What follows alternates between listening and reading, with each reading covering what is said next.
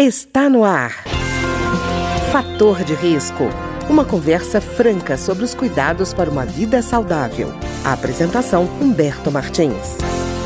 Olá, no programa de hoje nós vamos conversar sobre o transtorno do déficit de atenção com hiperatividade chamado TDAH. E a nossa convidada para conversar sobre esse tema é a doutora Priscila Zempulski Dossi, que é médica psiquiatra com especialização em psiquiatria infantil e adolescência pela Unicamp, Universidade de Campinas. Doutora Priscila, tudo bem? Tudo jóia, Humberto. Doutora Priscila, o que é esse transtorno do déficit de atenção com hiperatividade que tanto é falado, tantas vezes é citado? Então, ele é um transtorno que está dentro dos transtornos do neurodesenvolvimento, né? E geralmente a gente tem é, é, um transtorno com uma herança poligênica, né? Então a gente diz que é genético, a gente tem uma herança importante, não é nem. Eu, eu gosto de falar que é poligênico porque às vezes a gente fala assim, ah, mas é um genezinho assim. Não, são vários genes combinados. Então a gente tem muito isso de ter no, num parente de primeiro grau. Se a gente faz uma investigação, por exemplo, eu que atendo muita criança e adolescente, a gente faz uma investigação, a gente vê ali um pai, uma mãe, um tio, um primo que tinha um quadro semelhante, então isso vem de gerações, né? E geralmente a gente tem três tipos, né? Ele consiste ou num, numa dificuldade ali no foco, de manter a atenção, e uma dificuldade de aprendizagem relacionada a isso, não relacionada ao cognitivo, geralmente, né? Então não é, por exemplo, um retardo mental, um rebaixamento cognitivo, a dificuldade de aprendizagem é por uma falta de foco, a criança não se concentra e muitas vezes por não se concentrar não fixa o que aprende. E a gente tem também a hiperatividade, né? Que é a, aquela agitação, aquela criança que não para quieta na cadeira, que não para, não consegue copiar, que atrapalha os amigos. Muitas vezes é uma criança que afasta os amigos, tem uma socialização ruim, porque faz aquelas brincadeiras impertinentes, sabe? Né? E aí, dentro do TDAH, no geral, a gente tem três tipos, que é o tipo só desatento, que geralmente é aquela criança que não chama tanta atenção na escola, é mais comum em meninas, né? As meninas são mais desatentas. Muitas vezes a gente tem o tipo hiperativo só, o hiperativo puro, que é aquela criança muito agitada. Geralmente é essa que chama a atenção, porque não para quieta na sala de aula. Ou a gente tem o tipo combinado, que é a criança que é tanto desatenta quanto hiperativa, né? E as três têm vários prejuízos, né? Um dos principais deles é na aprendizagem. É um transtorno que ele pode é, se manifestar na idade que a gente chama de pré-escolar, então antes ali da escola, quatro, cinco anos. Alguns estudos dizem que até três anos a gente já pode ter algumas manifestações, mas geralmente são transtornos que realmente chamam a atenção na escola, porque é quando a criança precisa se desenvolver e tem essa dificuldade. E doutora Priscila, imagino que a, essa constante movimentação acaba, como ele tenta executar várias coisas ao mesmo tempo, o esquecimento de tarefas e objetos deve ser uma coisa constante, né? Constante. Um dos sintomas que mais chamam a atenção é a desorganização e a perda de objetos pessoais. Então, se você vai investigar ali, você pergunta, mãe, como que é o quarto? Ah, é um furacão, o quarto da criança. Mãe, como que é o material? Não, não tem material, né? Porque assim, é uma caixa de lápis por semana, é uma borracha por dia, é o caderno esquece, não sabe onde ficou, chega na escola, não levou o livro, é assim, geralmente é assim. Exatamente por essa falta de atenção e essa agitação, normalmente essa é uma das queixas que a gente mais tem. E outras queixas que a gente tem, por exemplo, nos menores e que vai, às vezes, acompanhando, crianças se destroem muito, então assim, não sabe brincar, quebra muito brinquedo, destrói muito outros objetos. Na escola também acaba, entra embaixo de carteira, sobe na cadeira, sabe? É, então, assim, aquela barulheira. Então, é uma coisa muito, assim, desorganizada, geralmente, né? E aí, Humberto, uma coisa que eu acho até interessante a gente falar, porque eu estou falando muito de criança, né? De uhum. criança, de adolescente, mas nós também temos o diagnóstico feito no adulto seja o diagnóstico feito de um, uma criança, um adolescente que não teve uma remissão do TDAH e se tornou uma criança com TDAH no, na vida adulta, né? Ou seja, hoje em dia nós temos alguns critérios, isso é novo até na nossa literatura, a gente tem os, os diagnósticos feitos na vida adulta. Então, pessoas que não tinham um histórico de TDAH na infância e na adolescência e que desenvolveram na vida adulta. E aí também merecem tratamento, tá? Por isso que a gente chama bastante atenção. E esse gatilho para surgimento mais tardio do quadro, existe uma noção de que que, que seria esse, esse gatilho? Eu estou lançando essa provocação, doutora Priscila, pelo seguinte: a gente vive numa sociedade em que a informação é constantemente substituída por outra, por outra e por outra e por outra, e as pessoas, mesmo quem não tem TDAH, acaba tendo dificuldade de guardar toda essa informação. Esse, existe um gatilho que seja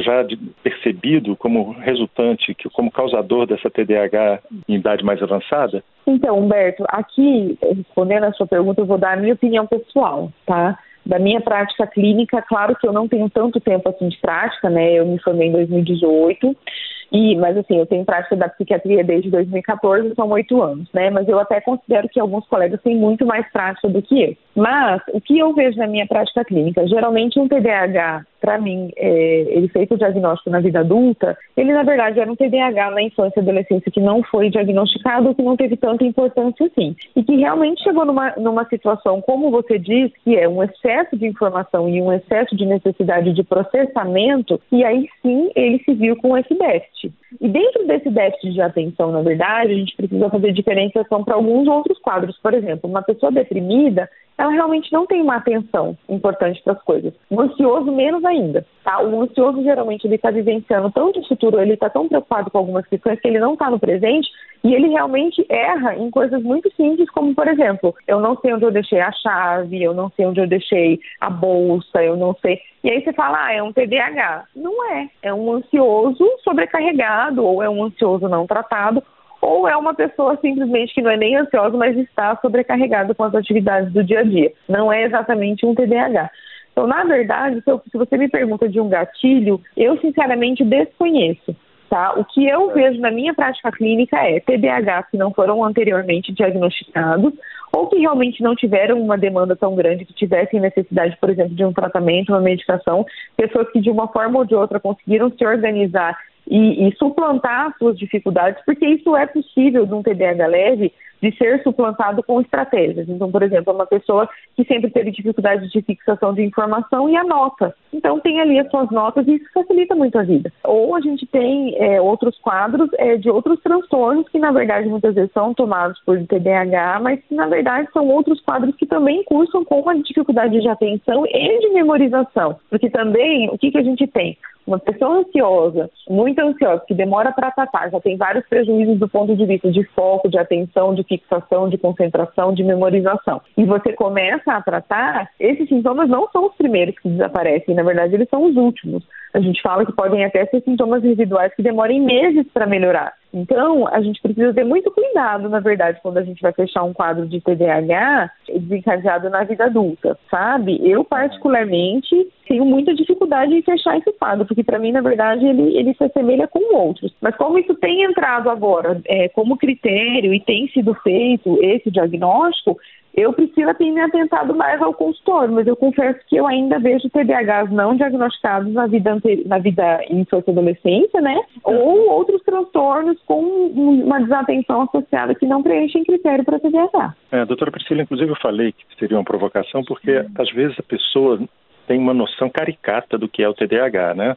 Daquela criança uhum. que está o tempo inteiro rodando para lá e para cá, e não é a senhora mesmo falou que existem níveis diferentes e níveis até mais silenciosos, vamos dizer assim, da doença. Isso. Então, às vezes a pessoa fica com a ideia caricata do TDAH e esquece que ele é um transtorno muito mais amplo do que simplesmente aquela caricatura que ele tem da criança que não para o tempo inteiro para lá e para cá, né? Exatamente. E é engraçado porque a gente recebe isso muito no consultório, né? Chega no consultório e fala, ah, doutor, eu sou TDAH. Eu falei, ah, você é TDAH? Ah, eu sou porque eu não lembro das coisas.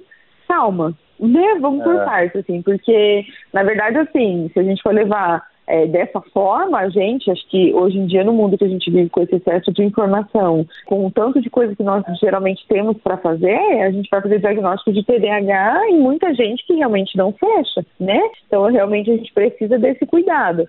É, então eu acho interessante mesmo a gente ficar, tirar, é, não ficar só com essa forma, essa caricatura mesmo do TDAH, que é aquela criança terrível que a gente diz, né? Terrível na escola e tal. E nem só achar que qualquer desatenção é TDAH e, e se fazer diagnóstico e medicar a torta direita sem fazer muitas vezes mudanças ambientais que só com elas talvez fosse suficiente. Né? Doutora Priscila, a gente está falando muito de hiperatividade e a impulsividade da criança também ela, ela exagera? Exagera, Berto, exagera muito. E essa impulsividade é uma coisa é, até importante da gente falar, porque a gente tem a questão da impulsividade na infância, na adolescência, e a gente tem a questão da impulsividade que se mantém na vida adulta, ou mesmo, né, alguns TDAH feitos diagnósticos na vida adulta que se mantém com essa impulsividade. Então, quando é criança, a gente tem aquilo da criança se intrometer na conversa dos adultos, da criança não esperar a vez, da criança querer sempre ser líder nas coisas ou nos jogos, por exemplo, tá sempre, por exemplo, aquele fominha de bola, né? Então tudo isso traz dificuldades de relacionamento, mas ao mesmo tempo expõe a riscos, né? Então é aquela criança impulsiva que se machuca muito, que não tem muita noção do perigo e que futuramente se mantém com esse, com esse quadro. Então, vai ser um adulto que vai se expor a risco, seja de velocidade, seja de, de não, às vezes, respeitar muito algumas regras, porque continua se, digamos assim, impossível mesmo, sem pensar nas consequências. É um adulto que tem uma propensão maior ao uso de, de substâncias psicoativas, que a gente diz, seja álcool, seja drogas, né? Então, é a gente precisa pensar nessa impulsividade também como uma questão de risco de vida até mesmo, sabe? Seja na criança adolescente, seja no adulto, é uma coisa bem importante. Pois é, isso eu, tô, eu quis levantar essa questão exatamente por, questão do risco, porque às vezes ela pode ser confundida com a criança corajosa e até ser estimulada porque ela é corajosa e na verdade ela não é corajosa, ela não está avaliando o risco, né? Exatamente, né? E, e, o quanto que essa criança não se expõe a um risco real e um risco perigoso de verdade, uma coisa importante, né? A gente precisa ter muito essa atenção, sim. E, doutora Priscila, e tratamento? Eu estou perguntando isso porque é, tem remédio para TDAH que tem sido usado até para outras finalidades. Então, eu acho importante a gente conversar sobre tratamento. Sim. Né, a gente tem hoje em dia o que o pessoal chama de doping mental, né? Que é o uso indiscriminado dos psicoestimulantes, né? Isso é um assunto até legal de você levantar, porque é uma coisa perigosa, nenhum remédio ele está isento de efeitos colaterais, ele precisa ser muito bem avaliado, principalmente em medicamentos como psicoestimulantes, que até o receituário deles é um receituário diferente, é um receituário amarelo, que é um receituário que a gente diz difícil de você conseguir, né? Só alguns especialistas possuem, que é exatamente para não ficar uma coisa assim à torta direita, né?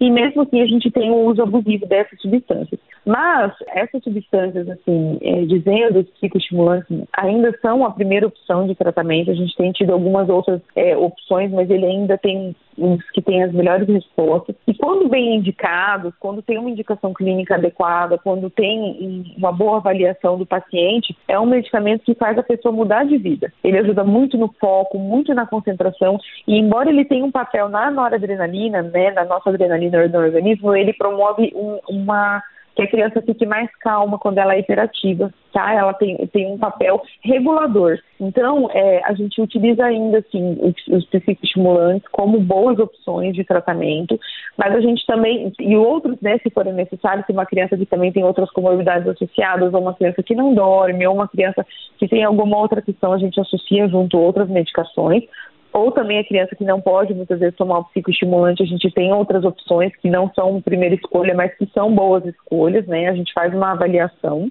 E a gente precisa também fazer sempre um acompanhamento psicoterápico junto, tá?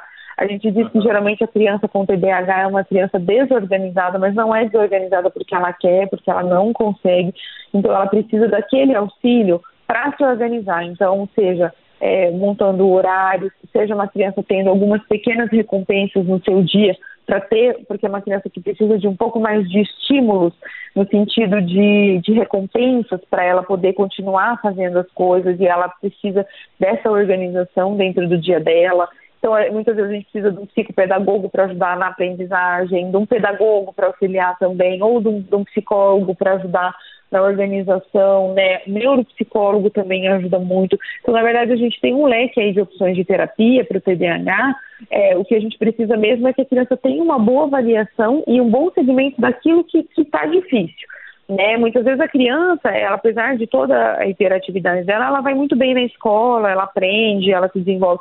Então, por exemplo, às vezes o pedagogo ou o psicopedagogo não precisa estar presente, mas é uma criança que precisa de uma terapia é, intensiva porque ela não socializa, né? Porque ela tem uma dificuldade de lidar com o outro, né? E muitas vezes é o contrário, é aquela criança mais quietinha que só tem dificuldade de aprendizagem, mas tem bons amigos, tem boas amizades. Né? Então, no, por exemplo, no TDAH do tipo desatento. Então, na verdade, a gente avalia cada caso, mas a gente tem aí um leque de opções para essa criança, para esse, até para esse adulto, na verdade, né? Tá ótimo. Não, e doutora Priscila, acho importante isso que a senhora está dizendo, porque não é um pacote fechado que resolve o problema. Isso, Ele é um atendimento exato. individualizado e é caso a caso para perceber caso a caso. a necessidade de cada um, né? Exatamente, Humberto. Às vezes a gente fala, não, é, ah, o TDAH é assim, assim, então vamos seguir a receita de bolo que a gente vai resolver. Não vai.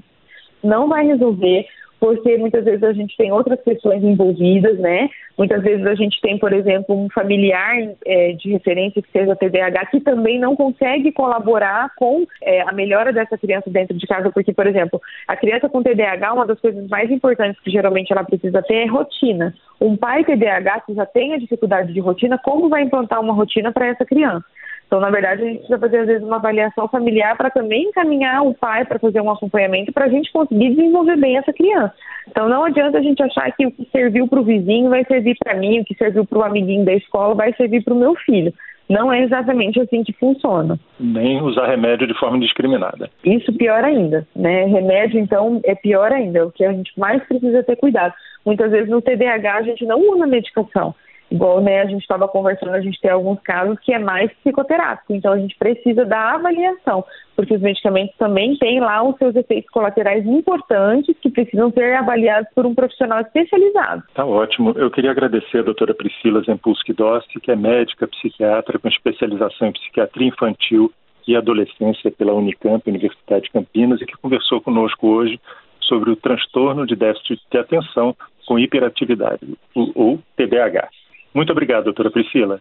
Eu que agradeço, Humberto. Até a próxima. O programa de hoje teve trabalhos técnicos de Ricardo Coelho. Se você tem alguma sugestão de tema ou comentário sobre o programa de hoje, basta enviar uma mensagem para o endereço eletrônico programa fator de risco, tudo junto, arroba gmail.com. Até o nosso próximo encontro.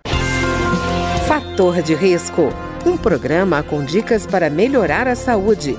Uma produção da Rádio Câmara, transmitida por emissoras parceiras de todo o Brasil.